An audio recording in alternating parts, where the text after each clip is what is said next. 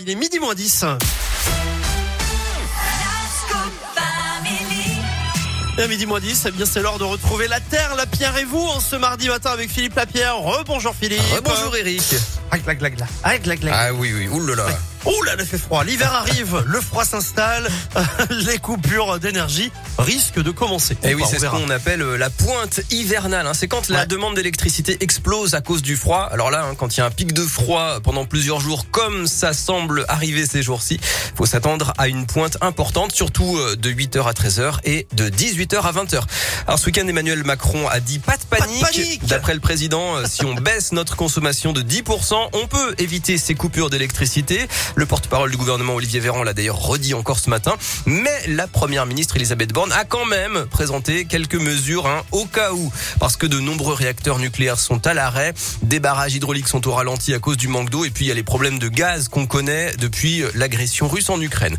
Alors donc pour éviter ce blackout, le gouvernement a transmis au préfet des instructions pour organiser des délestages tournants, des coupures en fait hein, qu'on prévoit la veille pour le lendemain et qui sont ciblées pendant deux heures maximum. Même les écoles pourront être concernées et vont donc fermer si ça arrive. Les trains, les métros, les trams aussi peuvent être interrompus pour ne pas bloquer les passagers sur les voies. Alors pour savoir s'il y a des risques de coupure, eh bien vous pouvez commencer par télécharger l'application EcoWatt. C'est la peu- météo un petit peu de, Exactement. de la consommation. Quoi. oui, voilà, il y a Ouais. trois couleurs, un vert, orange et rouge. Et quand c'est rouge, eh bien, c'est qu'il y y a une très forte tension sur le réseau. Le gouvernement propose aussi quelques éco-gestes pour éviter ces pénuries d'électricité.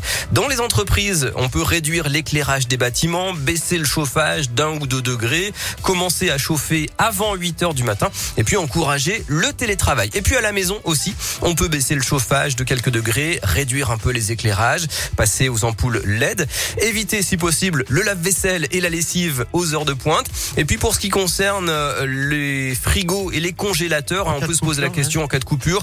Bah là, rien de spécial rien à faire. hein. Non, Ouais. les appareils maintiennent assez bien le froid. Évitez de les ouvrir pendant les périodes de coupure pour bien maintenir le froid. Mais de ce côté-là, il n'y a pas de crainte à avoir. On est à peu près tranquille. Il faudrait vraiment une très longue coupure pour que le congélateur soit voilà, mais Oui, c'est voilà. pas prévu. Non, ça sera des petites coupures de deux heures. donc, Deux euh, heures maximum, ça craint rien du tout. Et si ça se trouve, on n'en aura pas aussi. On verra. Oui, oui, oui. Affaire à suivre. Merci beaucoup Philippe. La Terre, la Pierre et vous, c'est en replay. C'est sur radioscoop.com comme d'hab. À plus Philippe. Plus tard, salut.